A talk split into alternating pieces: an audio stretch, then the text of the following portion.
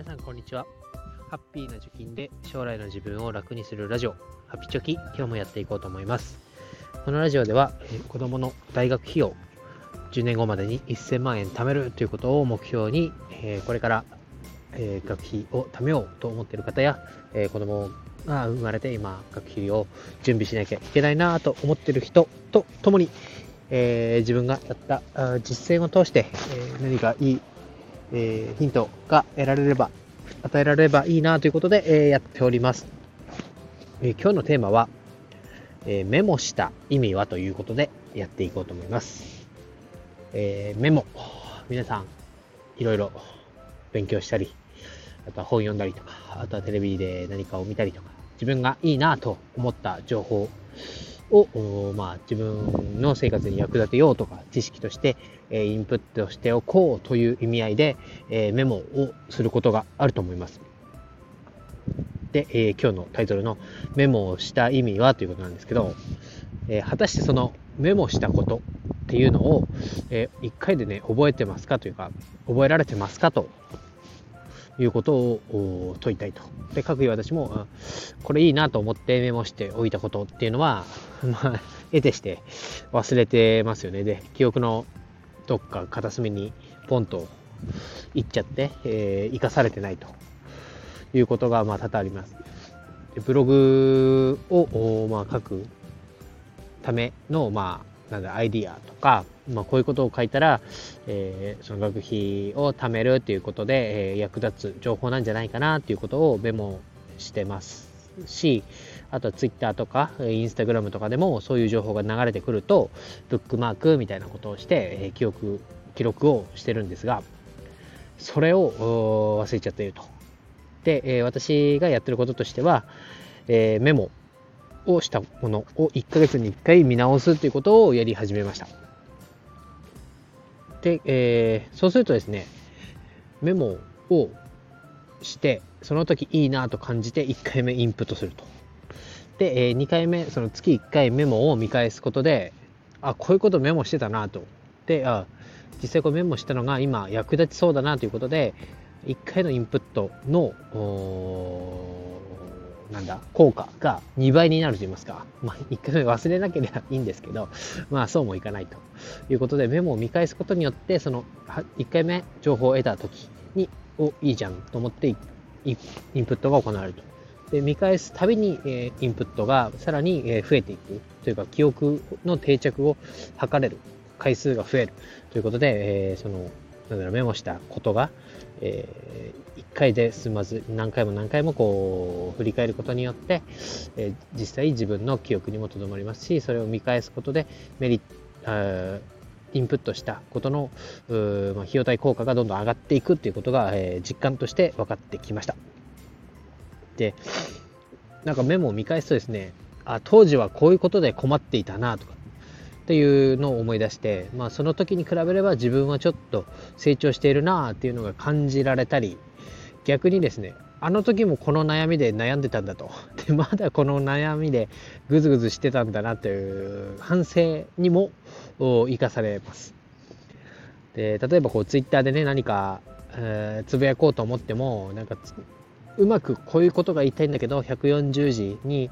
えー落とし込むには何も、うーなんだろうな、うまいことが、うまいことっていうかうまくまとめられないなという時に、えー、ツイッターの、うん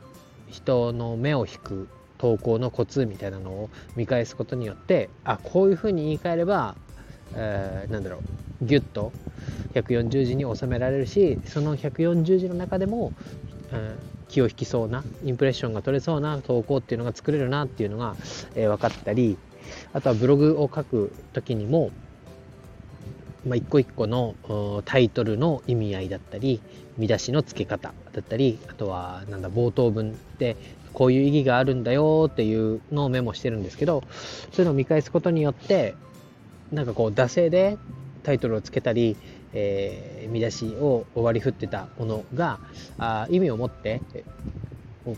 読読む人に対して、えーこういうことを伝えたいんだとかえーキーワードとしてこういうことを入れ込んでで SEO で、えー上位を取るんだという意思意思を持ってその行動に移せるというか、そういうのもメモを見返すことによって、えー、なんだろう。なんて言うんだろうな、気が引き締まるじゃないですけど、まあ、やってることの意義を考えながらできると。うん思考停止にならないみたいなところで、えー、メモを見返すっていうのはいいなと思ってやっています。で、今回のメモを見返すのを今日やったんですけど、まあ、なんだろうな、例えばこう、ブログを書いていく中で、例えばまとめに書かなきゃいけないこと、書かなきゃいけないんで書いたら効果的なことっていうのを2ヶ月前の自分はしっかりメモしてたんですけど、えー、今の時点でそれがすっぽり頭から抜けていた。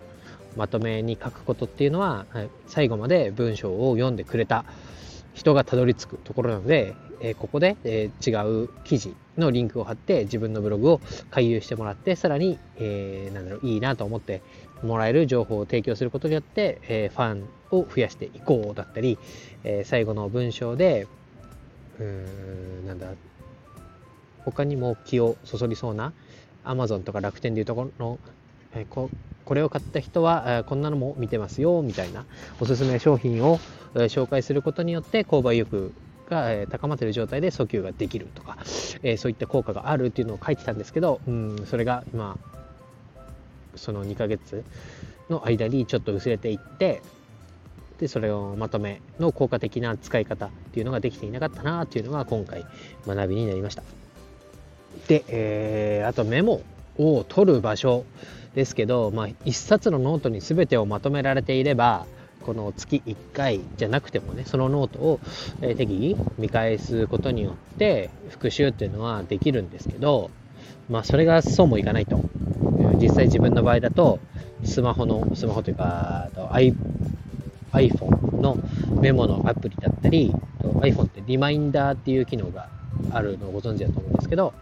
えー、まあ、日時とかを設定ができて、ポンとね、えー、忘れそうな頃に通知を、えー、して、えメモしたことを教えてくれるアプリがをを使ってますけど、そのリマインダーにメモをしていたり、あとは Google の、えーと、スプレッドシートっていうんですかね、Excel みたいなものに、えなんかメルマガとか、えー、Twitter の情報を得たらそこに書き込んでいたりしてますし、あとは Google のドキュメントっていうのも何かこう移動中に、パッと思いついたことがあったらそれにメモをするようにしてたり、まあ、ワードみたいな機能なので何かネットで見つけた情報をコピーして貼っておいて後から参考にしようっていう風に使ったりしてます。あとは手帳ですね、えー、スケジュール帳。仕事でも使っているスケジュール帳で何かこうヒントがあった時に書き込んだりしてます。でこういろいろ多岐にわたってメモするものがあるもんですから、どこに何を書いたかっていうのもわかんなくなるので、え、実際にこうリスト化して、この4つを見るようにしています。あとは、インスタとかツイッターのブックマーク機能も見返すようにしてます。あの電車とかでちょっとツイッター見てて、あ、いいなと思ったのをブックマークしたり、インスタで、あ、こういう面白い裏技みたいなかね、生活の知恵みたいなのあるんだと思ってブックマークをしていてですね、えブックマークしたことすら覚えてないっていうところが、えこのメモを見返すっていう習慣をづけるまではありました。でせっかくね、えー、いい情報が流れてきて、それをあいいなと思って自分もやってみようだったり知識として取っておこうというふうにブックマークをしていてもそれ自体忘れてるっていう本当に意味のないことをこれまでしてきてましたので、えー、そこのね Twitter とか SN 各種 SNS のブックマーク機能保存とか後で見るみたいなボタンっていうのも、え、見返すと、え、より、えインプットの効果が高まるんじゃないかなと思いました。で、これは、まあ、始めてまだ半年ぐらいですけど、メモを見返すということで、えー、そのインプットに使った時間が何倍にもこう効果的に使えるっていうのと知識として定着が図れるということで、えー、自分がやって良かったことでしたので今日はお話をしました。以上です。バイバイ。